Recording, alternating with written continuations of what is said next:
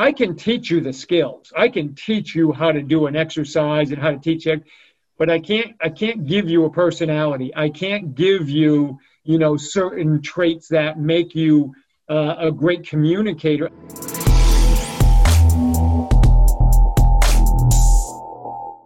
Welcome to the Upside Strength Podcast, your number one fitness and performance resource in Switzerland. Today, I'm happy to welcome Lee Taft, coach, educator, and multi-directional speed expert. Hey Lee, welcome to the podcast. Thanks so much, Sean. This is exciting. I, I love what you're doing and uh, really uh, honored to be a part of the show. I'm looking forward to, to chatting with you today. So, for maybe the few people that don't know who you are, can you give us a, a brief, you know, overview of your background? Who are you? What do you do? Yeah, thank you. Um, so I started in education. I, my my degree is in physical education. So, mm-hmm. which actually I've always felt has given me a really good foundation of of the field we're in, strength and conditioning, because I learned how to teach. I learned how to manage groups and teams and things like that. So after that, when I started in 1989 was when I first started. And I was kind of the schools. I was a head football coach. I was a basketball coach. I was a track coach. And I was kind of their strength coach. I really got into the strength. I really enjoyed that. So a couple years later, I ended up getting into strength and conditioning around 91 as a profession. And, and I haven't looked back since, you know. So over the years, I've done tons of working with athletes, owned several facilities, and now I do a lot of consulting and, and uh, creation of coaching resources just kind of help and give back to the profession. So yeah, so 30 years has gone fast, but I'm I'm looking forward to another 30. Uh, that's exciting, man. I want to come back on something that you mentioned, uh, what uh, your for your prior education background, uh, how that has helped you in coaching. So, do you think that might be a missing piece of the current, uh, maybe personal trainer, strength and conditioning coach curriculum? The the whole, you know, interpersonal uh, kind of aspect of you have to communicate with humans. Different humans have different personalities, and then how you convey information has to be tailored to that. What, what's your point of view on that? I do. I agree 100%. And I've said that forever. And matter of fact, when I used to hire, I was like, you know, I can teach you the skills. I can teach you how to do an exercise and how to teach it, but I can't I can't give you a personality. I can't give you, you know, certain traits that make you uh, a great communicator. I can help you a little bit with that. So I always looked for the the coaches or even the younger uh, you know trainers coming into the field that have had experience working like at youth camps or you know worked at recreational facilities where they dealt with a lot of kids because what you have to be able to do is like kind of like you said i i might have 50 kids in front of me and I have to be able to deal with them. I have to be able to manage their personalities. I have to be able to help the kid that's a, a very needy type of kid. And then I have to help the kid who wants to go off on their own, right? And you have to be able to bring them together through a common message. So I think when when someone has that skill set, I mean, they got the world in their hands. They can do anything because they, they have that power of uh, communicating and inspiring people through their words. And that's what we do if we are not great, I don't care if you're doing one on one teams or large groups, if you're not a good communicate and you can't get people to be inspired to be with you, you're going to lose them eventually. You have to be able to talk to them and, and be able to manage situations. So, yeah, I think that helped me a lot because I had to learn to teach kindergarten all the way through 12th grade plus coach large teams. So, mm-hmm. helped me a lot when I was a young guy. And do you think that even for those who maybe want to gear themselves towards the athletic side of things, the performance side of things, the high level, you know, elite performance, elite sports performance, do you think there is some value still in learning how to coach, uh, let's say, a, a, a group of kids? Yeah, yeah, I do. And I've mentioned that a lot. I think the elite coaches, at least here in America, at the professional teams, and especially more so at the college teams, a lot of them have been gifted with understanding offensive strategies, defensive strategies. They learned that. Doesn't necessarily mean that they're really good at managing personalities and they're not great at managing flow of a, of a, a training session or a practice or things of that. So I think there's so much value for even the higher level coach to have experience working with you go ahead and if you want to if you want to challenge yourself go work with a group of 12 13 14 year old boys and girls. I'll tell you what if you can survive that for a year you can coach anybody right? So uh, but i think it, that's what it does is it teaches you what skill acquisition looks like live Okay, we can read about it and we can see this research and study. Yeah, well, jump into a class with kids who have zero coordination or combined with some kids who have zero coordination with kids who have amazing coordination and you have to make that classroom work. That's that's when you become a good coach. So you talked about you know you've been in the field for over 30 years now. What have been some of the most important moments in your career so far? Great question. Um, you know i'll tell you some of the biggest things that have been so impactful to me are when I screwed up, when I made mistakes, like when I was young and I trained kids, not kids, but you know, high school age or college athletes um, during a week where at the end of the week they had a competition. And I trained them too hard, thinking, ah, they'll be fine. They're in good shape. They're better do. And they were sore and they were sluggish. And they got on me. Parents got on me saying, "You made them." And I didn't know any better at that time when I was in my 20s. I just, you know, I thought I could do it, so you guys could do it. And so I, I learned that it was really important for me to understand what it means to leave some gas in the tank after a training session so that they can come back the next day and still get a good training session.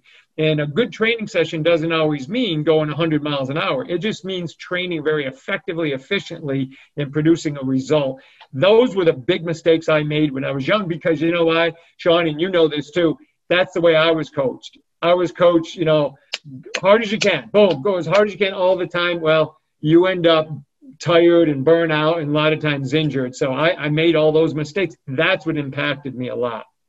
So sometimes, even when you get into, say, a team or a club, uh, an organization that maybe has that culture embedded in it, that's how they've trained before. The, the players are familiar with it. The coaches have always worked like that. And maybe you come in with that different philosophy or a slightly different viewpoint in saying that, well, we don't need to beat ourselves into the ground all the time to have productive training sessions. How do you convey that message to a team? For example, I work with rugby. So you have 30, 40 guys on the field and, you know, they just want to go for it. How do you explain that maybe, you know, we're 48 hours out of a game. We had a really big training week prior to that and a really big game the prior weekend. Maybe we just have to stay in that 60 to 75% kind of zone for that training session so that we're fresh, but they don't want to hear it. How do you convey that message? Yeah, that's always a tough one. And I learned, and this is where, where experience comes there are some people still to this day I could not convince. They just were not going to be convinced. And those are the people you just say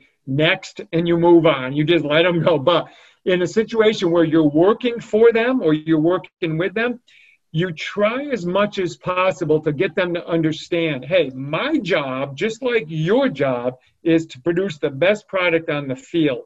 So why would I do something that would not lead to that? So when I'm giving them more rest, it's because science has told me this is how the body's going to recover best. They're going to be most explosive when I can give three to four days of low impact, low central nervous system drive, but but yet give them enough, uh, you know, kind of potentiation so they feel good, like they feel like they're ready to go, without you know, kind of burning the you know the candle at both ends. And I think once you get, if you can convince them, and they say, okay, we'll, we'll, we'll try it. And if you, if the athletes come back saying, you know what, that's the best I felt. I, am not sore going in. I felt like I had a lot of energy. I felt like I even recovered better after the after the match, the game, the competition, the meet, whatever it is. Now you got a little bit on your side. Now I can say, okay, that's good. We we feel like we're onto something. Let's try this again. Let's see if we can keep building this. And then when we get time, when we can put the hammer down, all right, let's go get it but let's not do it too close to a match because we need you competitive during that game match or, or whatever it is they compete in. Yeah, if, if you don't mind, I'm going to try and throw you a curveball here. What if yeah. at that point, maybe a skills coach comes to you and say, well, now we're not building mental toughness into them. What do you respond?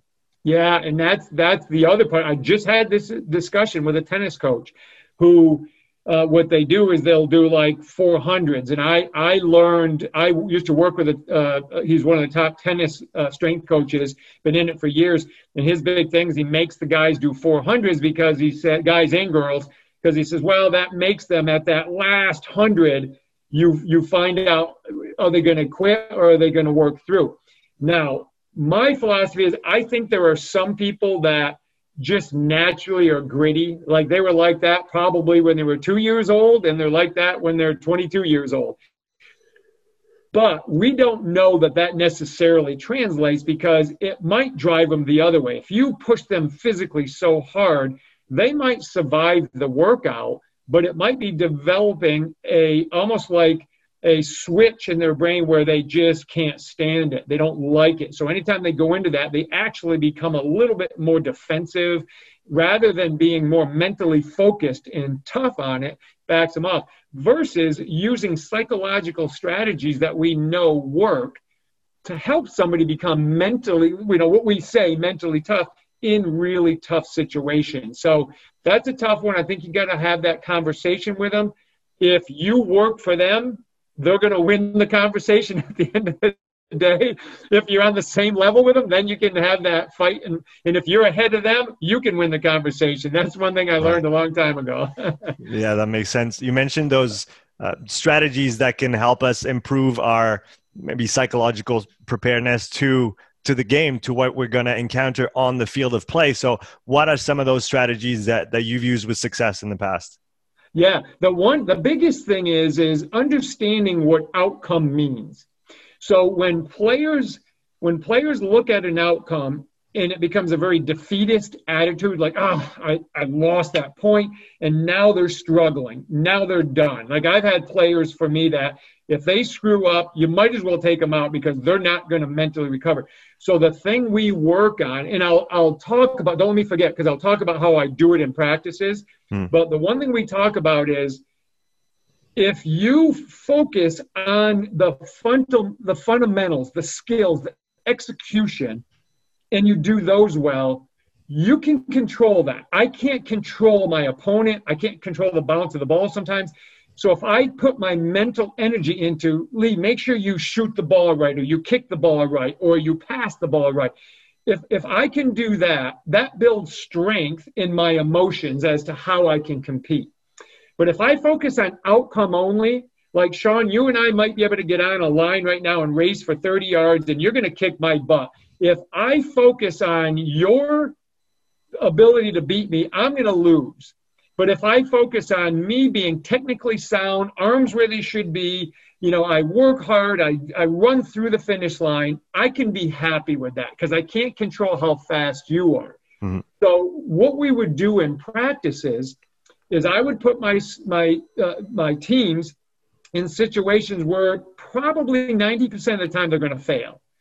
But I explain that to them. And hmm. what I wanted them to do is understand it's the effort and the attitude that you bring to it is what makes you mentally tough. Because if if a team that comes in and scores a goal on you or hit you know hits the tennis ball past you or makes a basket over you and they look at you and you just bounce right back and come right back at them, they're the ones who are thinking, holy, what do I have to do to beat this person, right?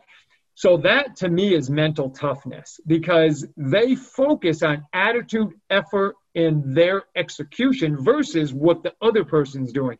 It's the it's the coach who says, "No, you got to just keep working, keep working." But if you keep failing and you keep getting upset, that doesn't solve anything. So those strategies, in my opinion, help because what it does is it gives athletes, it gives them permission to focus and to focus on things that are important and be okay with failure.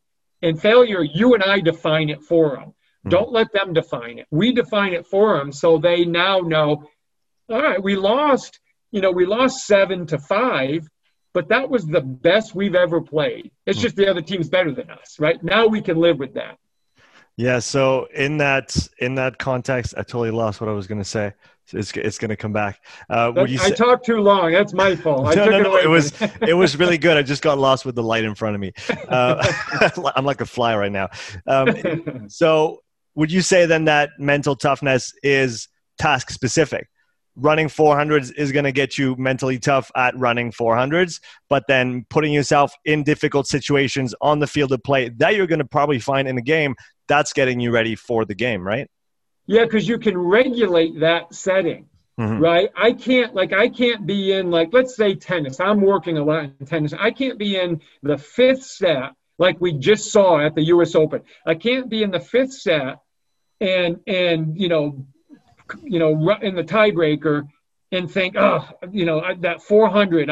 I'm on the final three. I can't think like that. I have to think of all the times I was in a practice mm-hmm. and how my coach made me focus on you you know the, the score is you know nine to nine next point wins i can't focus on that 400 i got to focus on how do i execute this forehand to make sure i put it deep in the court that makes me mentally tough because mm-hmm. i'm not worried about if it if he makes a better shot than i do i'm worried about me executing that gives me mental security and mm-hmm. that's mm-hmm. how we can help define it for him yeah, that makes sense. Um, I also wanted to ask you, what are some of the things that you've changed your mind about throughout your career? Oh gosh, that's a great one, and and I'll tell you because kind of my forte over the years, I've been known as the speed guy, the mm. speed person. Well, early on, I was taught as an athlete that you you do a sprint and you jog back and you sprint again and you jog back and and, and that was speed training. Mm-hmm. well now we know that's not speed training that's conditioning. So early on i had that same kind of mindset. I was like well yeah we got you know if they're not sweating and really tired we're not getting a good workout. So i had to learn what energy systems meant. I kind of knew about it. I studied it when i was in college in the mid 80s but you know it was like every other class. I'm just trying to get through it right and then I start then I start saying, well, wait a minute. Okay, if I can only replenish my energy, my ATP this fast, well, then I better get them to rest. No wonder these kids weren't getting any faster. They're in great shape, but they couldn't beat anybody, right? That's why I always said to even like marathoners, I'm like, the goal isn't to see who can keep running. The goal is to see can get to the finish line quicker. That's the goal. And and same with any other sport. So that was one thing I really had to change. And I also had to understand um, early on, even though I knew speed was a skill, I don't think I respected it as much as I do now from the standpoint of efficiency of limb movement. Mm. You know, things like that, like mm. how my legs should be when I run and my arms. Early on, we used to just add move your arms, move your legs, you know, move them harder. I, I respect it now. I understand, and I have for obviously you know several decades now. But but it, at first I didn't get that. So those were two major things: that conditioning component, and then obviously the mechanical part of it made more sense to me. Yeah, I think it's it's interesting when you talk about sports preparation and physical the physical preparation aspect to it. There still is a technical aspect to the physical preparation side of things, right? Things you can focus on that are more qualitative than quantitative. And I, I mean, at first, same maybe as you, I, I, I, just saw the you know the number side. Can we go faster? But now, yeah. can you do it better? Can you be more efficient? Can you coordinate your movements better? And all those things add a layer of of complexity maybe but also an interesting part for the athletes to take part in that maybe before thought oh no running fast is just about running fast but no now i can not only get, get better at my sport you know on the field technical tactical psychological but i can also technically improve uh, step by step on the physical aspect of my development Exactly. That's so important, especially Sean, when we start talking about multi-directional speed. Mm-hmm. Because sprinting if sprinting is almost like a dance if you can execute that foot pattern over and over and over again for 100 meters or 40 meters or 200 meters whatever we're doing I, I can i get very good at it. I can practice that. But now when you and i are playing rugby or we're playing tennis or you know baseball or whatever now i have to make decisions and then i have to be able to execute. The more i practice now I can I can still move based on a model of multi-directional speed. Like we know sprinting models, mm-hmm. but there's there's models of lateral gait, there's models of a lateral run, of opening my hips. And if we can get athletes to practice those effectively and efficiently, now we can get them to a whole new level when it becomes subconscious. And that's ultimately what we want. Because I don't want them thinking footwork while they're playing. I want them executing, and that's ultimately where we want them. Yeah, that's pretty much the worst thing you can do is think about okay, which hand goes with which arm right now. Definitely. So, and you know what? Going back to another the earlier question, that was right. another mistake I used to make. Is I used to talk too much as a coach. I tried right. to tell them everything. Right. Now it's funny because my my interns that used to work for me in the past would watch me, you know, and I'd stand and I'd watch like my arms are crossed, and they'd say, how come you didn't say anything? And I said, well, because their learning has taken place. If I say something, I might disrupt their learning. Yeah. I know when to step in now. I didn't know when to step in when I was younger. I just talked because I thought I had to. So, yeah. Yeah, that makes sense. I want to definitely go into the linear speed piece and the multi-directional speed piece with you today. But before we get there, I'm interested in how you work in terms of assessing – uh, a player. Let's say um, uh, an athlete comes to you and uh, they want to work with you. So you want to obviously see how they move, uh, what their competencies are, what their restrictions are. What is your approach? Do you go watch a game? Do you give them specific exercises? Do you do table tests? What's your assessment process? Yeah, great. Thank you. Um, so definitely, anytime they tell me they're playing a sport, I ask them to send me film. I said, give me just just show me a clip of something that they're playing right now. And so that way I get to see how they move, how kind of how they think when they're playing and how they understand position, you know, cutting off angles based on the sport, obviously. Mm-hmm. If it's a sprinter, I just want to see him coming out of the blocks. I want to see him executing transition, stuff like that. So once I get them, now I will do basic table testing, just simple stuff that stays in my lane. Like I want to see hip range of motion. I want to see if they have any asymmetries right to left. Mm-hmm. I, I always check for um, the great toe, the big toe flexibility, ankle flexibility. Um, go just just go up the chain, and then I put them through strength movement patterns and speed movement patterns. So my strength patterns, I want to see him squat, I want to see him hinge, I want to see him push and pull. Okay. Mm-hmm. mm-hmm. And then I'll see some kind of asymmetrical. So maybe it's a split squat, maybe it's a step up, maybe it's mm-hmm. a lunge. It depends on who it is. And then we'll check what their core does reactively. Okay. So when I assess them, I want to see what they do reactively. On the other side, the speed, I have seven patterns that I make all my athletes be able to perform. I don't care what sport they play mm-hmm. because it's a foundation of movement and it helps me know how they deal with body and spatial awareness. So the seven patterns are linear acceleration, linear sprinting, lateral shuffle, lateral run, or people call it a crossover. I call it lateral run, um, a back pedal, mm-hmm. a hip turn, and then a jump. Now you have all kinds of variations of those. So, for example, if I were working with a triple jumper, I obviously want to see single leg type jumping, right? But if I'm working with a, a, middle in volleyball who blocks in the middle, I want to see double leg. So I can change that to meet the athlete I, I work with. Mm. After I've seen those, I have a really good idea of what I'm dealing with. What I saw on the table if I see a lack of internal rotation, maybe at their hip or whatever, and now when they're doing their lateral shuffle, and on that side, they tend to have a hard time getting out of that change of direction. That tells me a lot. So once I see that stuff, I'm pretty good. There's other things that I'll add with some athletes, like maybe some shoulder range of motion. Mm. Again, depends on who I'm working with. But once I see that, Sean, that gives me a really good idea where I where I start. And and I know you know this every day becomes another assessment anyway. So that's why I don't bury them too much on day one. I just have fun with them, let them move. And then I know every day I get to work with them, I get to assess and make adjustments from there. Yeah, that makes sense. Once once you've gone through that process of actually assessing, maybe not like you said, as a as a standardized battery of tests, like we might see sometimes, but just fluidly seeing how how they behave. How do you decide what are the primary things that you need to work on with this athlete at that time? Yeah. So the first thing is is what they want. So if they come to me and say, Lee, I got six weeks. I got, you know, I'm, I'm traveling, I'm going off. I got to go to these tournaments or whatever. My season starts, and I need to get better at this. My coach said I need to do this.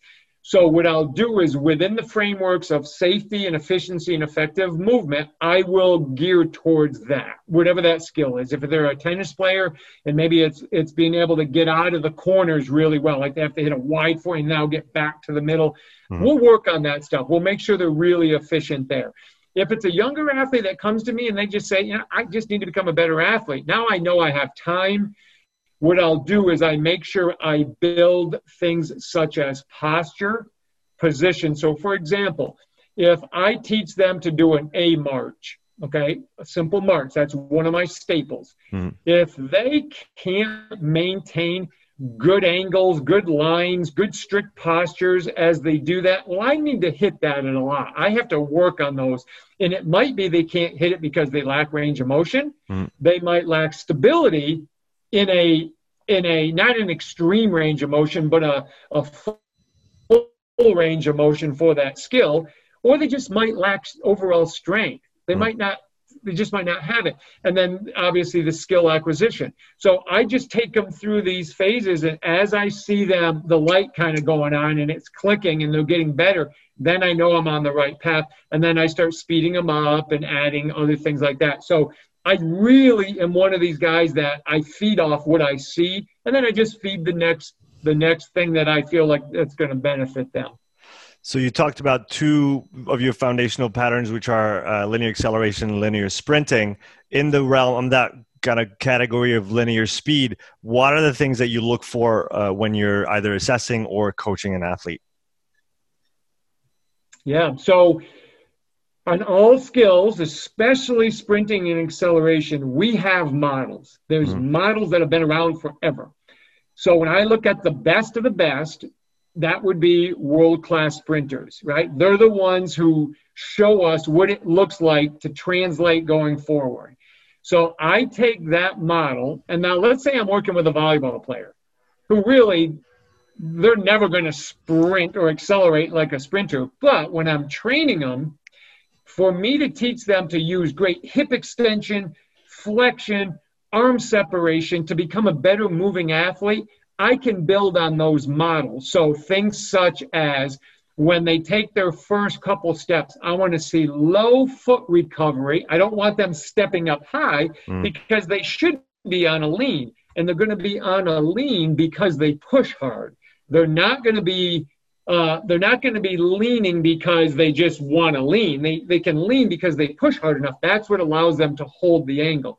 So we teach them those things. We teach them to recover low. We teach them to have a bigger arm separation early on. So, for example, let's say I'm a, I'm a libero or a back row defender in volleyball, and I'm waiting for a tipped ball, and all of a sudden it tips and it goes over my head off my teammate out of bounds. Now I actually do have to accelerate for about – five to seven, you know, steps and really get there to try to save the ball. Well, if I have that understanding of how to accelerate, now I can apply those skills that we practice. So my my philosophy has always been, Sean, my job is to teach the models and then let the sport absorb the specific patterns volleyball players, rugby athletes, lacrosse athletes, netballers move like their sport because they play the sport all the time. It demands them to move that way. But if they have the human model of how to accelerate, how to jump, how to sprint, how to shuffle, then they have the ability to have the sport absorb it and stay healthy because they have those abilities. Does that make sense? It, it, it does. Saying? It does make yeah, sense. That, so to maybe to put that into context on a maybe a field sport let's, take, take soccer where you are going to be sprinting uh, yes. with ball or without the ball i guess you could say that sprinting is specific to soccer as such as a competency but then you as uh, uh, the speed coach maybe you're going to coach the general scale of speed and let the specifics of you know how you might run with cleats on a grass pitch with uh, I maybe you have to change direction maybe I have a ball on my foot. That happens kind of after you've taught them the the foundation of speed as such. Is that is that what you're what you're saying? Yeah.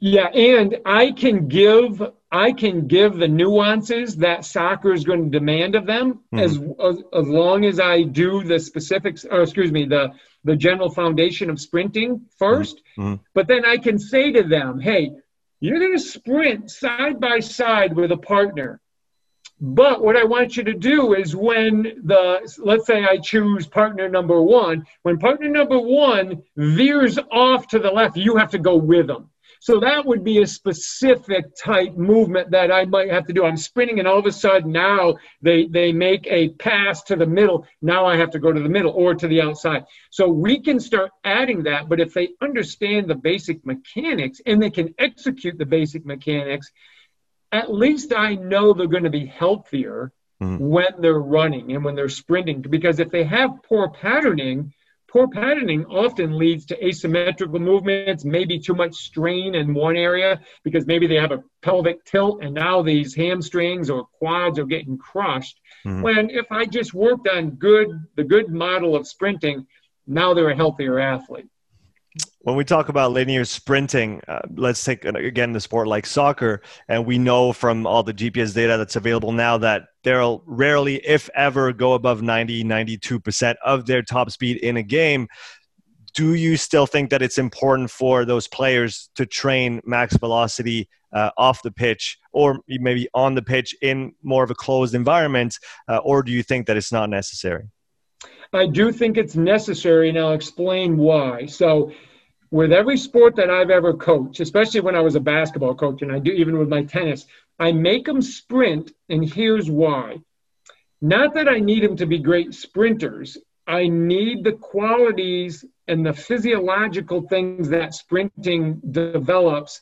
I need it developed in that athlete. So we know if we sprint with really good foot position on contact, mm-hmm. really good knee and hip position on contact, good pelvis position, we create this word stiffness that's real popular right now. I get stiffness.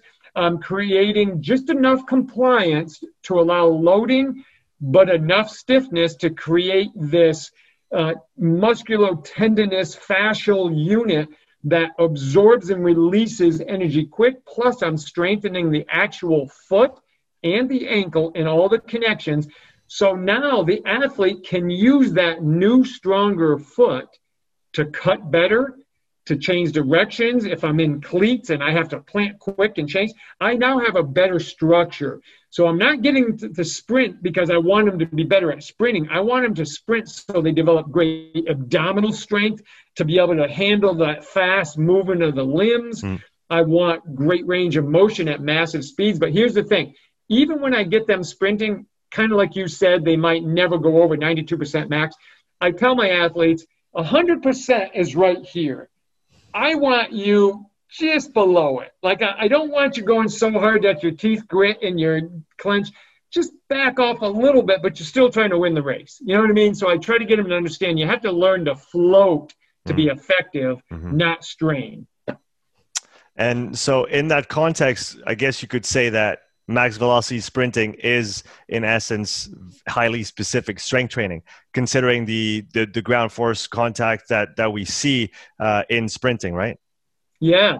Because uh, believe me i've tried but there's i don't know that there's another way that i can replicate that foot contact at that speed with that relative body weight mm-hmm. times what? What do we say? Times five sometimes times four times six? It depends on who you read yeah. into the ground, I can't repl- replicate that. You know what I mean? I can do like quick jumps and pogo jumps, but it's not at that massive speed. I can't rep. So when when an athlete gets good at sprinting, it, there's so much benefit. Not to even mention the the, the metabolic hmm. effects if you put somebody on the sprint. I've done it with adults, and they lose weight and they gain more muscle and they get stronger because they sprint. And so there's just so many benefits to it that i think are and the other thing is i can train at these high speeds but not have to worry about hard jarring like i would if i'm doing hard change of direction. But yet i'm getting the central nervous system uh, activation i want. Last couple questions on the on the linear speed front. What is your take on these this idea that I guess still exists because I heard it not even a week ago that, you know, past 10, 12, 15 years old, training speed is not really worth it because besides a few maybe technical improvements, you're not going to get much out of them in terms of improvement. What, what's your position on that? Yeah, well, if that's true, then we're all out of a job because because how many, especially take take the companies like Altis right. and Exos, and you know, you go through the the mm. the all these combine companies that take these athletes from a four four and get them down to a you know a four three seven, and they mm. make millions of dollars. We know we can improve because we can we can um, eliminate inefficient movements. Sometimes that's all we have to do, just eliminate mistakes, or we can eliminate the mistakes and add additional uh, economical patterns, right? We can make sure they're doing things better. Mm-hmm. We can become very technical. Like if we're working with a sprinter, we can start talking, you know, differences in where the hand is to be able to help them strike quicker. Well, that might mean this much. Well, how many races have been won and lost by that much, right? Mm-hmm. Think about baseball players. I've spent a lot of times with major league teams and on base stealing you get thrown out by this much routinely. Yeah. If we can effectively improve that in, in 26, 7, 8 year old men or women in softball, in their case, we know we can do it. We know it improves. Now, what they're talking about maybe is that what they talk about the window of once they their central nervous system hasn't been, if it hasn't been trained at these high speeds that young, that they may never reach well, we know we can still get them there because we can improve strength, we can improve mobility, we can improve stiffness, we can improve fundamentals of uh, biomechanics, mm-hmm. and now we got an athlete that moves faster. So yeah, so I haven't bought into that. I've heard that, but I haven't bought into that because I've had such great results for this long. So yeah. No, that, that makes total sense. What are the, the most common mistakes that you see uh, that are made in teaching linear speed? So from coaches specifically. Yeah, you know, I think um, you know one problem a lot of coaches have is they they emphasize, and this is more on the linear uh, max velocity, so vertical mm-hmm. technique, mm-hmm. is they they put too much emphasis in pushing. Mm.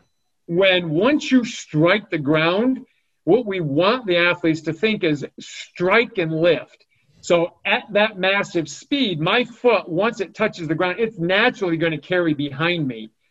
But then we want to pull that knee up so the, the foot path comes through very clean underneath my hip, and then I can get to a nice front side mechanics.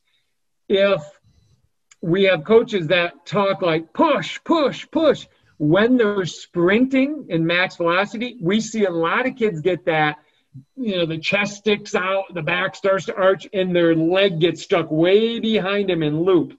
Mm. So pushing too hard. Um, arm action that is too short and too tight.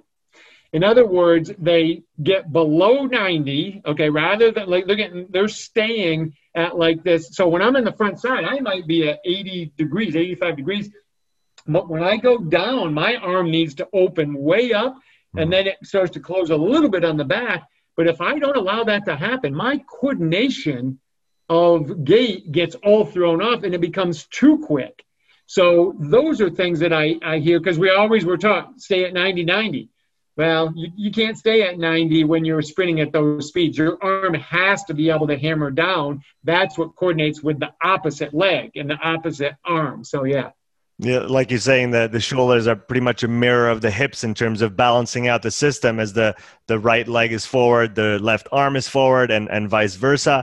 And it's true that maybe to go back to that the statement of the, the technical side of the physical preparation and once you open the eyes of the athletes on that simple fact that hey if you free your shoulders a little bit you're actually going to gain range of motion instantaneously in your hips because now you can actually you know move in a more fluid manner instead of like you said being like a robot stuck with with with bright angles everywhere. Exactly. And that sean is what tells us how important the transverse plane is. Hmm. we we think sprinting and we think sagittal. We think straight ahead. We think But the transverse plane, that's the coiling that's going on right from the mid-tarsal joint in the foot all the way up to the cervical spine. That's what we're really working. So, yeah, great point on that because the shoulders and the hips, they've got to work together. Yeah, it's. I guess that's an interesting, maybe a little aside question for you. I've been re, in recent times uh, exposed to some of the work of um, Bill Hartman, uh, Justin Moore, and this whole idea of three planes of motion if you think about it, anytime you move a joint, uh, given the the structure of said joints, we we're always moving in three planes of motion. There there is no you know one plane here, one plane there, and the other plane across, right? That, that's right. We reference those planes for clarity. So if I'm walking towards you, I can say, well, I'm walking in the sagittal plane because you're right. in front of me, or mm-hmm. if I go sideways. Mm-hmm. But in the human kinetic system, it's designed because because the thing is we can't just look at like a bone sitting on another bone in that joint. We can't just look at we got to look at the tissues and the fascial slings and the fluid and everything that's involved with it because moving all that tension around and squeezing that's what creates our motion. Mm-hmm the, the, the bones are just that's what gives us structure and which allows us to you know in a global way move that way. But yeah just look at the fascial system. Mm-hmm. you can see it. It's it's not like this right? I mean it's like this and it's all over the place. So so yeah definitely. We got to we got to understand that. But we can use frontal transverse and and uh, sagittal to give direction so people understand it especially people who are not maybe in our field no, that, that makes sense. They're they're good reference points. They're good yeah. maybe simplifications that maybe don't less. It's it's a model, right? Like like it's That's a use, right. it's a useful model. It works even if maybe there's more complex or, or, or precise models that we can use. But now that makes total sense. So moving into yeah. the multi-directional speed uh, topic, what, like we did with the with the linear speed, what are some of the foundational components? What do you look at when you talk about multi-directional speed with athletes? Yeah, so if we look at multi-directional speed, we're going to start to live more in like this lateral movement, angular movement, uh, hip turn opening up. When we move laterally, we've got decisions to make, right? So the model that we want to look at in, let's say, if I'm marking you in soccer, or guarding you in basketball, or I'm fielding a ball in baseball, and I know I can perform a lateral shuffle and for the listeners, a lateral shuffle is going to be defined by my back leg will always stay my back leg, my front leg will always stay my front leg, and they will work within their space. Mm-hmm. So the lateral gait system or cycle is I have a push, I have a pull, I have a recover, and then I repeat. Okay. That's the basic model. Of course, there's more to it, but that gives us a framework of it. Now, just like a track athlete coming out of the blocks, when I want to move laterally, I have to rely on laws, right? I have to rely on force application into the ground to create acceleration or change inertia. Mm. If I apply a lot of force into the ground, that's an action. Well, I'm going to get a reaction out of that. But here's the thing I have two legs to deal with, and I have two legs that are not going to cross each other. They're going to stay on their side. So when I push hard with my back leg, I need my front leg to get away from it. And when it gets away from it, it creates a tension, which is a good thing. It creates a stability factor through the pelvis, and it allows my back leg to actually have a better foundation. Mm-hmm. So when I push and I separate, just like I do if I'm coming out of the blocks. My back leg pushes, my front leg separates. Same thing laterally. Now I have the privilege of once I do that, now I can attack the ground with the front leg and allow the back leg to recover. But if I take mini little, you know, choppy steps going sideways, I don't get that same physiological and you know laws of physics uh, application that I do if I really push hard. So that's a, just kind of a glimpse into the model of the lateral shuffle. Same thing happens with the lateral run. It's just that now we have rather than a push pull recover we have a push open push which we call pop push open push and that's what gets us through the lateral run or crossover as people would call it Yeah, so what, what you were referring to before in terms of, of physics and I guess force application and the angle at which you're going to apply your force, if you're just quickly tapping your feet onto the ground, you're not actually applying a lot of force. But if you're, like you said, voluntarily pushing the floor away, uh, it, it is going to, you know, you're, you're going to gather speed and you're going to accelerate and you are going to actually move your center of mass uh, laterally, which is which is what we want. We don't want to just stay in one place and kind of spin our wheels over and over.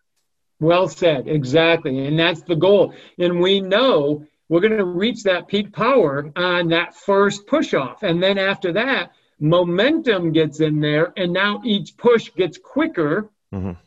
But even though the, the push is quicker, I'm moving faster because I'm gaining velocity, I'm gaining speed and momentum, right?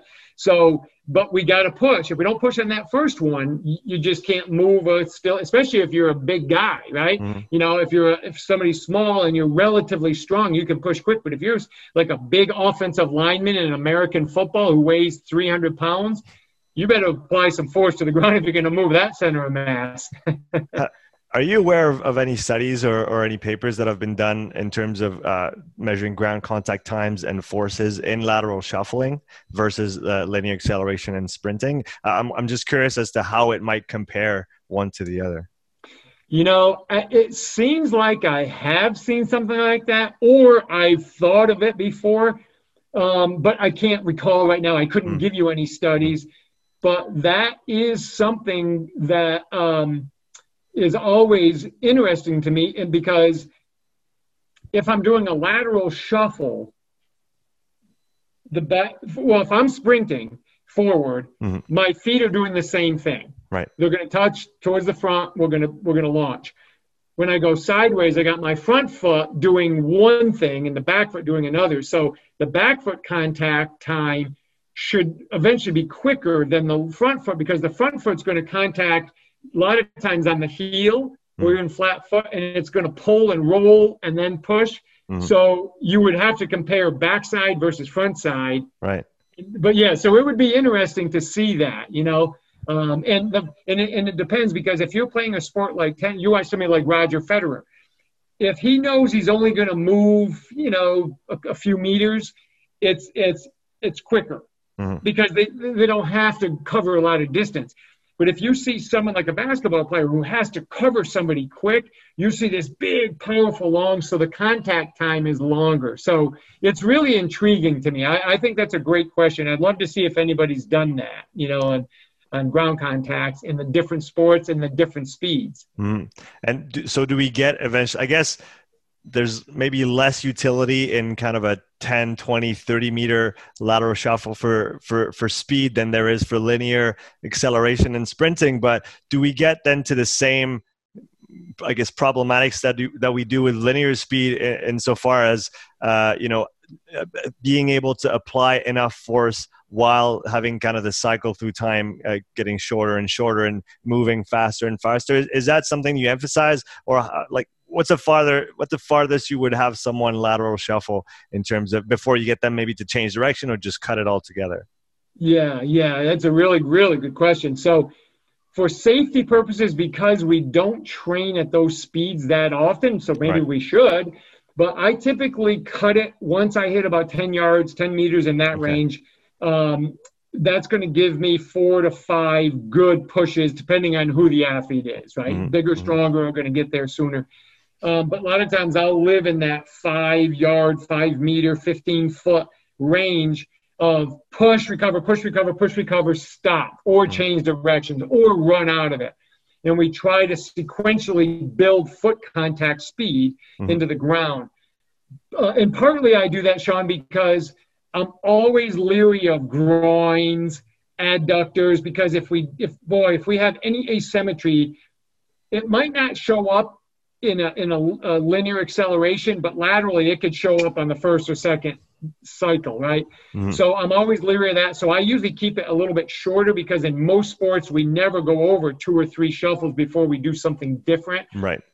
But having said that, probably wouldn't be a bad idea to train people at it every now and again just to build, you know, build the the capacity to be able mm-hmm. to do that. You know, to be able to, you know, stride that many times and get that speed up from a kind of a global load management, if you want to use that term, how does change of direction or lateral or multi-directional speed compare to linear speed in, in your in your book? Yeah. So, and this is just strictly my personal experience over years of doing it and testing it. And when, when I was younger, I tested a lot of myself and I wanted to see how I feel. So, what I used to do is I would take a week and I would prescribe so many sets and reps of, of um, uh, like linear acceleration, you know, hard, just pushing and going. And then I would, when I did my lateral change of direction stuff, I would prescribe the same number of reps and sets. And I always was way more sore, fatigued, and recovered. Let you know, it took me longer to recover on those change of direction days. Mm-hmm. So I started messing with volume of how much I cut up. And I, again, this is just a, it doesn't work with everybody all the time, but it's pretty close. I go about 20%, 15 to 20% reduction in total volume. Mm-hmm. Okay, so if just a real raw number, so if I do right. 10 of linear, I might do eight of lateral. Okay. And, and what it does is it just gives the body a chance to stay in a recovery cycle versus taking me maybe an extra 36 hours to recover versus, you know, I recover really quick from the linear acceleration because it's only concentric stuff, you know, right? Mm-hmm. So and the thing is with the change of direction versus the linear acceleration is when I put my foot into the ground. Now, I, I'm, it's not only the foot and the ankle joint that I have to deal with. Well, it's the knee joint. And because, like we said, if I do a lateral shuffle and change direction, it's not just frontal plane. There's a lot of transverse plane, right? Mm-hmm. And then my hip, but also what gets very fatigued and sore is like my intercostals my obliques, my QL, because when I'm moving to my right and I put my right foot into the ground to change direction, I, I you have that what I call a sway moment. If I'm good at controlling it, it doesn't show up much, but that doesn't mean that left side isn't getting very tense. Mm-hmm. And so with beginning athletes, I've done it with my own kids, my children, myself. When they, if they haven't done it for a while and they do the change of direction, they always say, "Oh, my ribs are sore." you know so those are things that you're not going to see as much in just pure if i were if i did like 10 reps of 10 meters acceleration sprinting yeah. that i'm probably not going to feel that a lot uh, that makes sense. So in that context how do you manage rest recovery times when you're working on multi-directional speed exercises drills etc yeah. So i have a what i do is i'll go and i honor I honor the science as much as I can relative to a training session time I have allotted. That's right. that's the other part. You you know this. We're not giving, you know, freedom to do what we want as long as we want. Sometimes we got to do it like very succinct in time. So I but I honor like the ATP PC system, right? I know if I do something that's 3 to 5 seconds and it's high intensity, I know that I'm going to have to be 8, 10, 12, up to 20 times as long in a rest sometimes. Mm-hmm. So the way I mediate that is I do clusters, just like we would in strength training. So I'll do one to two second bursts a lot. So think about that. In one second or two seconds, I can cover a decent amount of distance if I'm changing direction. Like I can go here, here, here, really quick in two seconds. Mm-hmm. We'll rest maybe 20 seconds. Right. Because if I stay one to two seconds, maybe I didn't deplete even the ATP. Definitely not the PC, but the ATP usually is gone between two to three seconds. So I might still have some there. So I can live on that for a little bit, if, especially if I give 20 seconds. And I so I can I can kind of cheat the system a little bit, get a little bit more volume in there, keep my intensity high. Mm-hmm and and be able to recover enough to come back and still do another quality few more sets and reps. So see what I'm saying on that? So that's kind of how I live. And in a lot of sports, that's how they'll play. They burst, they rest, they burst, they rest, they burst, they rest. And then now for a sport that does go maybe three to five seconds of higher range or six to seven seconds, then I just manipulate the rest differently for them. You know mm-hmm. what I mean? Mm-hmm. So yeah, it, it's just looking at it and looking at the science and saying, okay, this is what I have, but how can I how can I respect that ATP burning out in two seconds, three seconds, and still utilize it mm-hmm. to get a good training effect? Did you have you ever used that that concept of clusters on the strength side of things in in the gym as well? Yeah, yeah, uh, quite often. Hmm. Um, and believe it or not, I've had a lot of people say, "Well, it's an advanced method, advanced," but I'm going to tell you, I do it with beginners all the time because I mm-hmm. could say to a beginner who's learning how to do half, you know, like kneeling push-ups or or incline push-ups that are easier. I say, right, hey, give me three.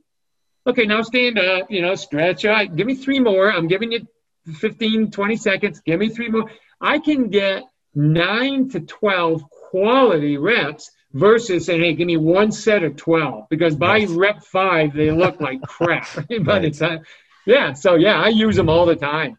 Yeah, it's interesting. It's in my mind. What came up is almost the reverse approach of a one by twenty, where the one by twenty you go, you know, high rep, but it's light enough that you've got time to just learn how to move properly. But on the other side, you have that cluster where you can go heavy potentially or relatively heavy, even like you said, for beginners without compromising form once fatigue sets in. And like you said, get a lot of, of reps in. And, a, and an eight by three is a lot, would look a lot better in the end than a three by eight uh, at, at an intensity that's, you know, you can't match it with a, with a three by eight, that's for sure. It, definitely. And that's exactly it. So yeah, great, great point. Um, same question to, to, to, kind of finish off with the, the multi-directional speed. What are some of the most common mistakes that you see uh, when coaching that, that skill? Yeah. So some of the mistakes that athletes make, and then I'll talk about coaches and how right. they coach it. So the athletes, one thing they have to understand when they move laterally is the, because, and you mentioned this before, we have to have an angle of force application that moves my center of mass where I want to go. Mm-hmm. If that angle is not sharp enough, or acute enough, what happens is we end up rising up. And, and I always use a phrase, stay in the tunnel, which just tells the athlete, gives them a visual, hey, there's a tunnel, I don't want to hit my head, so I better stay level.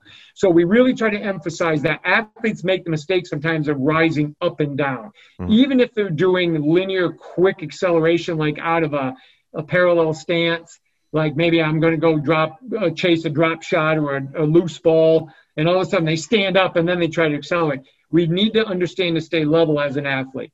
Mm-hmm. Coaches, one thing that they do when we talk about like lateral shuffle, they always emphasize toes straight ahead. Now, the back foot should say perpendicular to the direction you want to go because it loads my ankle. I get to use more ground contact mm-hmm. surface. Mm-hmm. Uh, I get the dorsiflex really well, and I can get into a propulsive state. The front side, on the other hand, though, because we know action reaction, we have to allow it to open up. If it opens up, what it does is it actually creates more force for the back leg, but it allows me to get in a more advantation pulling position because the front leg in a shuffle pulls. It doesn't push because of just the structure. But now if I'm doing a lateral run and the coach says keep that foot straight and do what we call a crossover, but that's not what an athlete will do inherently. What they want to do is they want to push, release the front side. I always say let the kneecap turn. The kneecap can turn and it spies the direction I want to go we automatically now get a push down and back. And then it also creates a pathway for my back leg mm-hmm. to get through to finish the gait cycle. So that would be the biggest one is they do not let that front foot naturally open. And then the other one, Sean, is the false step. They, they repeatedly get on their athletes about taking a back step. The, the problem with that is athletes do it innately. If you and I are racing after hundred dollars that are sitting out in front of us, and whoever gets it gets the money. We're not going to think about our feet, right? And, and to go, you and I are going to find the best push-off angle we can go. So a lot of times we do what I call a plyo step or a repositioning step. It happens naturally if the athlete needs it. Right. And when coaches try to stop it, they're not recognizing why they needed it and and the purpose behind it. And so those are the two big ones that I see most commonly.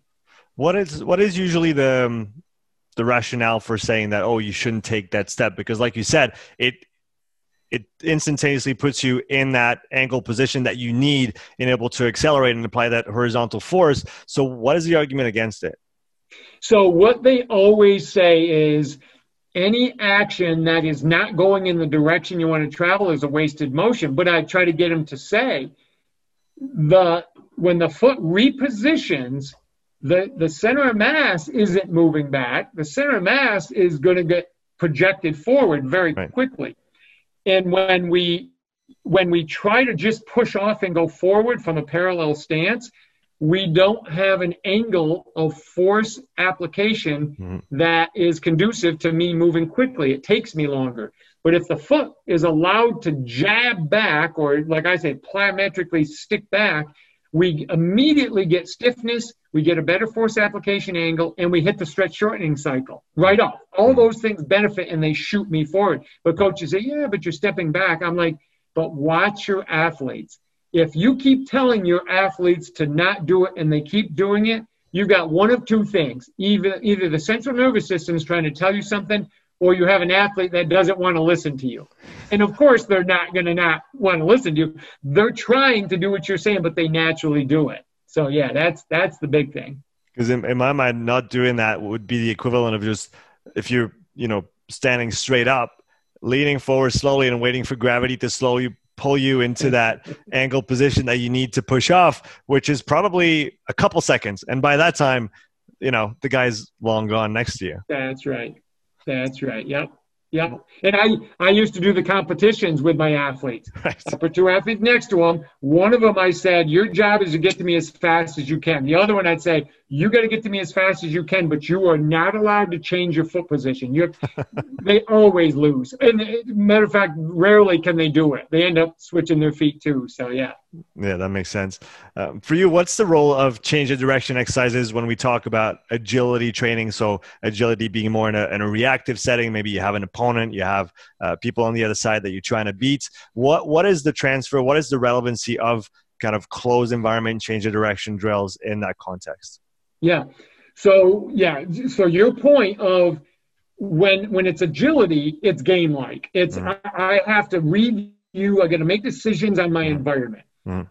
When I train change of directions, it would be like me maybe uh, making you do or my athletes do some focused hamstring work because they're just having issues on that hamstring. It's very controlled, mm. right? I, am controlling an environment, a situation to get a benefit. So if I say to the athlete, we're going to do a 505, we're going to mm. run out five, come back, and we're going to do that on the right leg only because your right leg right now is not cutting as well as your left leg. So I can actually do what I call correctives. I can focus on a physiological thing. Maybe I can work on joint range of motion very dynamically. Mm. I can add a band. I can add a medicine ball or a weight. Uh, I can do some sled work. I can do things that I can improve the, the efficiency of how you move, force application angles. I can do all that. But then I got to take that interject it back into the agility to make sure that okay now it's it's actually better mm-hmm. it's working because at the end of the day when the, the athlete is in their sport competing you got to override their their nervous system to to want to be able to use that leg where maybe they favor it or maybe they don't bend their knees as well we got to help them during the controlled change of direction the closed to allow the agility to take over and, and just be free and let them move as as the task demands them to move. That makes sense. Uh, so moving on to the next topic. So you'll soon be launching the Certified Tennis Speed Specialist uh, course. So can you, in, in that process of, of building this course, can you talk a little bit about uh, tennis as a sport and maybe the, since you have so much experience with so many other different sports, what are some of the similarities and differences between tennis and other sports you've covered in the past, like basketball, football, baseball, soccer, etc.? Yeah, thank you. I, I really like that question because – I worked with tennis players for almost 30 years. And 91 is when I worked, started working at Bollettieri's Tennis Academy. And I was thrown right in the fire, the biggest academy in the world. And that's where I ended up. And, uh, and so I had to learn really fast. I was shocked at how physical the sport is. I mean, these guys, other than physical contact with an opponent, I mean, they get beat up. They they cut hard, they hit hard, they change. When you watch it on TV, you kind of like look at, say, yeah, you know, they're pretty, they're, they're pretty tough. When you watch it in person, these guys have to, really, especially at that level. Right. But what was really cool, now I was fortunate enough, I played college basketball, but I also played college tennis. Mm-hmm. Those two sports helped me very much because they both had aggressive change of direction, quick burst, opening my hips to get back, you know, quickly accelerating, even jump. Tennis has some jumping in it. And the the tennis, the one thing that's different with tennis is you consistently have to react to a massively speed object coming at you every time, mm-hmm. unless they do a drop shot. But for the most part, they're hitting, you know, some of these guys now, even like Serena Williams will hit like 125, 130 mile an hour serve. Right. Guys are upwards of 140. So every single time you do what's called a split step. In other sports, you might call it a jump stop or a gather step. In tennis, we call it a split step. So every single time they have to split then they use one of those seven movement patterns, right? They mm-hmm. either mm-hmm. explode or jump or back up or whatever it is. But that happens time and time again. So it's kind of like in the sport of baseball or softball or to a degree cricket when the ball's hit. You have to see it, plan for it, and then react time and time and time again. Basketball, soccer, rugby, there's more of a, a fluid reading, like you're moving through things, right? You're changing, then there might be a quick movement, but you see it coming a little bit sooner. As we're tennis, it's like bam, bam, bam. It's all happening so fast. If you make footwork mistakes, the ball's going too fast. You can't recover. So you just have to be very on top of your footwork game in, in tennis compared to other sports that you might be able to read something coming a little bit sooner. Yeah, and I, and I, guess from a tennis and what came to mind as well, it, is it the same that split step you talked about? Is that the same kind of movement we find in in soccer goalkeepers? Because you're essentially starting from a, a static position, and so w- that split step. Correct me if I'm wrong, but it's almost like putting yourself in like a plyometric environment to then react faster. Because if you were to start with just two feet planted into the floor, you wouldn't have as much I don't know, potential energy to then go left, right, or forward. Is that is that kind of the basis for that split step? Hundred percent, exactly. That's what it is. The reason an athlete innately does that is they they know they have to time. So like you don't do the split step when the soccer ball is kicked or when the tennis ball is cut. you do it just prior, just as it's happening because it happens so fast, right? The ball's mm-hmm. on top of you within seconds. And so the cool thing with it is, Sean, is if I set it up right, when I go to do my split step, there's a thing I call a, a glide step. And the glide step is just as I'm ready to hit, I notice you hit the ball over to my right. So what I do is I hit with my left and I step with my right versus going two, then step. We go mm-hmm. Down one and go. And it happens. And if you watch goalies, if you watch, um, uh, you know, uh, uh soccer or um, tennis players, you'll see a lot of times they glide step. Some people call it a flow step. I've always just called it a glide because you kind of glide into it. Hmm. And so it comes out of that split step, but that's what it is. It's that plyometric action that allows you to shoot yourself in the direction you want. And is that some is that a skill that you'll work specifically with those tennis athletes in terms of helping them time it better, helping them kind of prepare for it? Because, like you said, you don't do it once it's hit; you do it just before, so that when it's hit, now you react. So, how do you work that the timing aspect? Because it seems like a very crucial part of that split step. Yeah. So in a more, I, I go initially, I go controlled to mm. more chaotic, right. uh, just so they when they're learning it. So, for example if I have a tennis ball in my hand, okay, and I just tell them, I'm always going to throw the ball off to your right. So we call that a tier one. They know it's going there, they mm-hmm. just don't know when. Right. So what I do is I take it and then I'll boom, I'll toss it quick, and then they'll do it and they'll go get it. Then I'll put two tennis balls. A tier two, now they don't know which way they're going to go or when.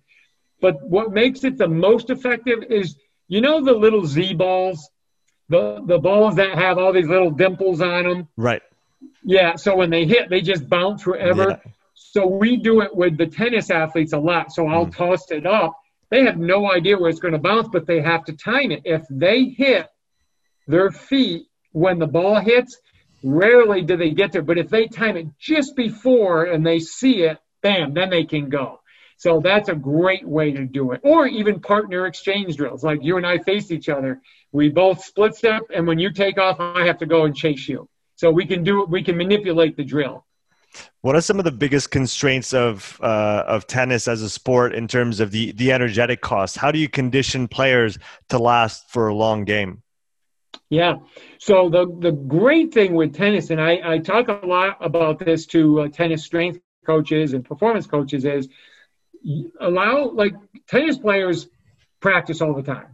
Okay, that's one thing they like to do. They want to be on the court most of the time it's not 100% intensity mm. it's a lot of that 125 to 150 capacity that mm. you and i like mm. our athletes to get so that they build this aerobic capacity so they have the ability to recover right. and last for a five set match or a three set match so we we take advantage of that if they're not getting that stuff then we might have to do it with them through like some circuits and some interval work and things that submaximal interval work. We'll do things of that nature.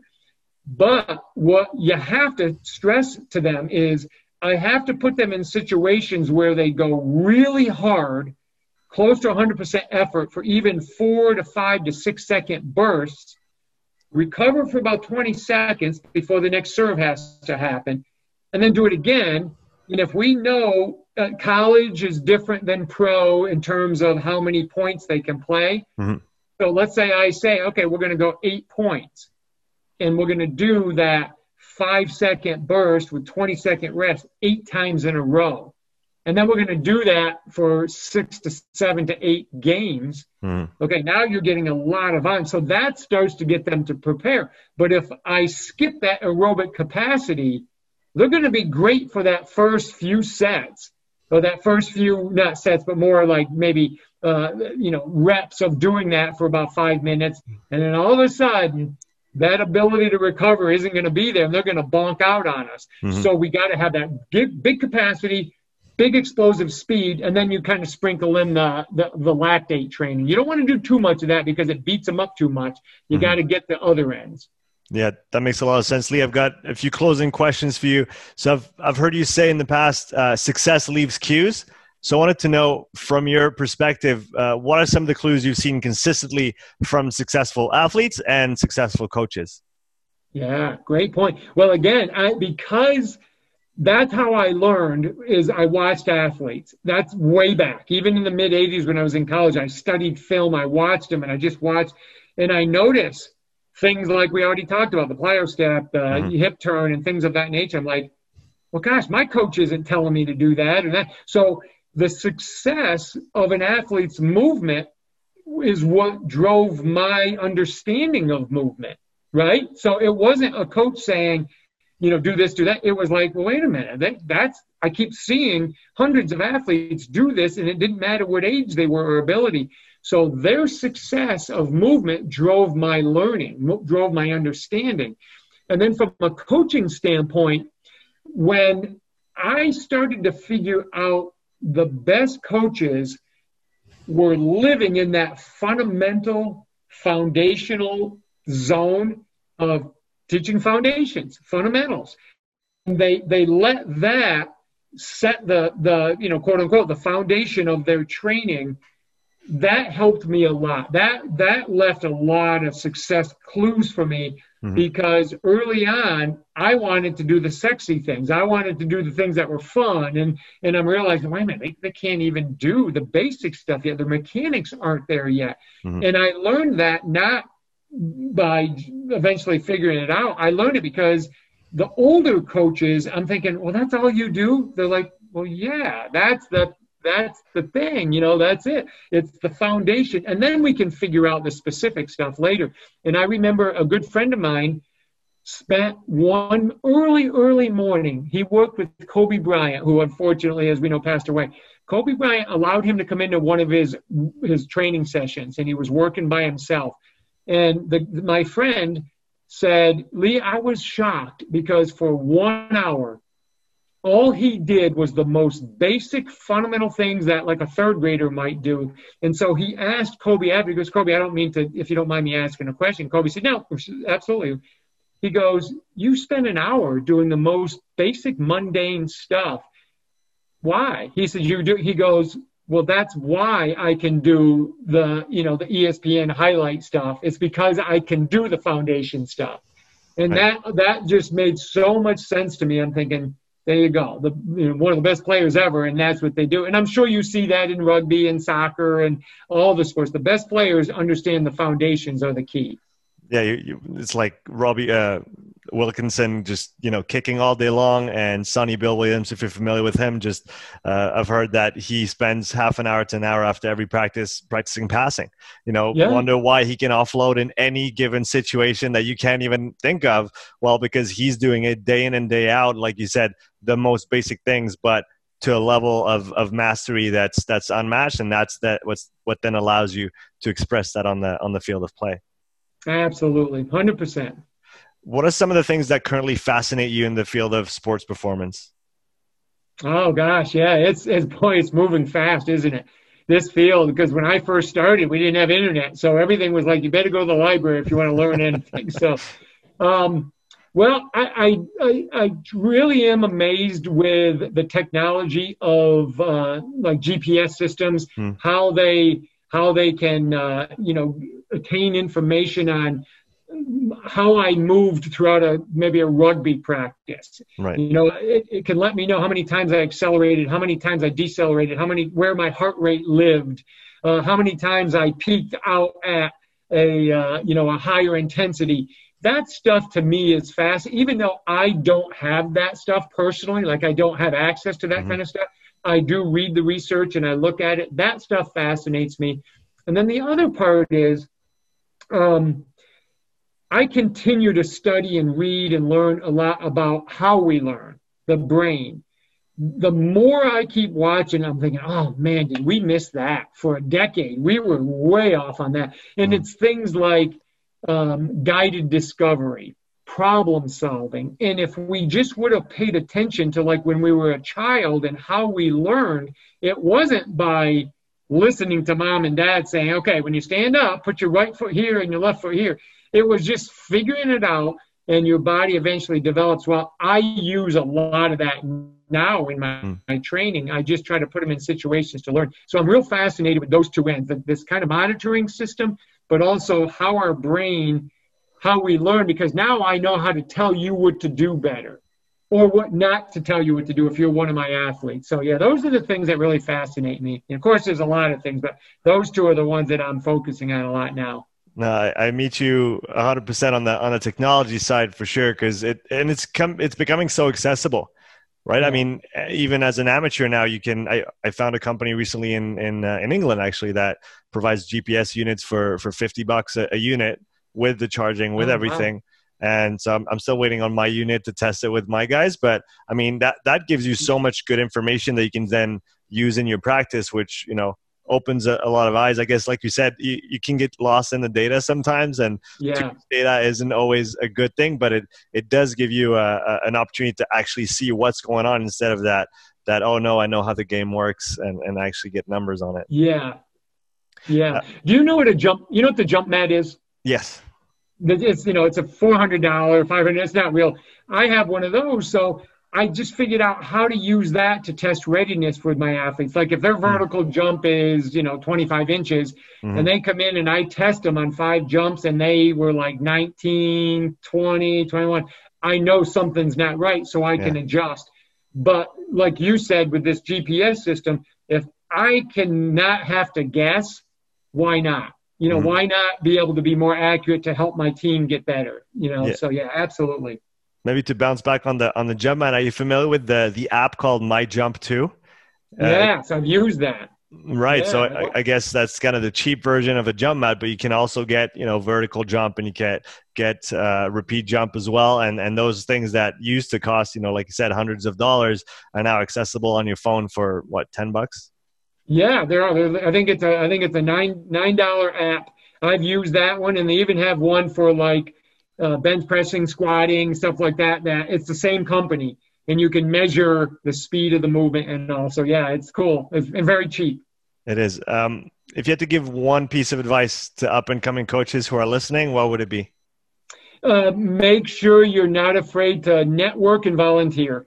Hmm. you've got to you you don't too, too many too many people think they're entitled to to gain access to higher level jobs and things like that. No volunteer and you volunteer by networking. So if I want to come work with you, Sean, I need to have the guts to get on the internet, reach out to you, and say, hey, Sean, I would love to come be a fly on the wall for a couple weeks. Do you offer that? Mm-hmm. If you say no, doesn't doesn't stop me. It just lets me know I got to go find another way, or maybe ask you, hey, hey, Sean, how is there a way I can do this with somebody else? Do you know it? And you might say, oh yeah, I know a guy in the UK that's that's doing some stuff and lets people in. Networking and volunteering, that's how you're going to get, you know, you know, you're going to learn. You're going to learn, and then you can start to grow your your profession or whatever it is you want to do. No, I think that's I think that's great advice for for everybody to follow. Lee, I really appreciate your time today. Thanks for coming on the show. Uh, where can people find out more about you if uh, they don't already follow you? Yeah, well, thank you, Sean, and thanks for having me. This was a lot of fun.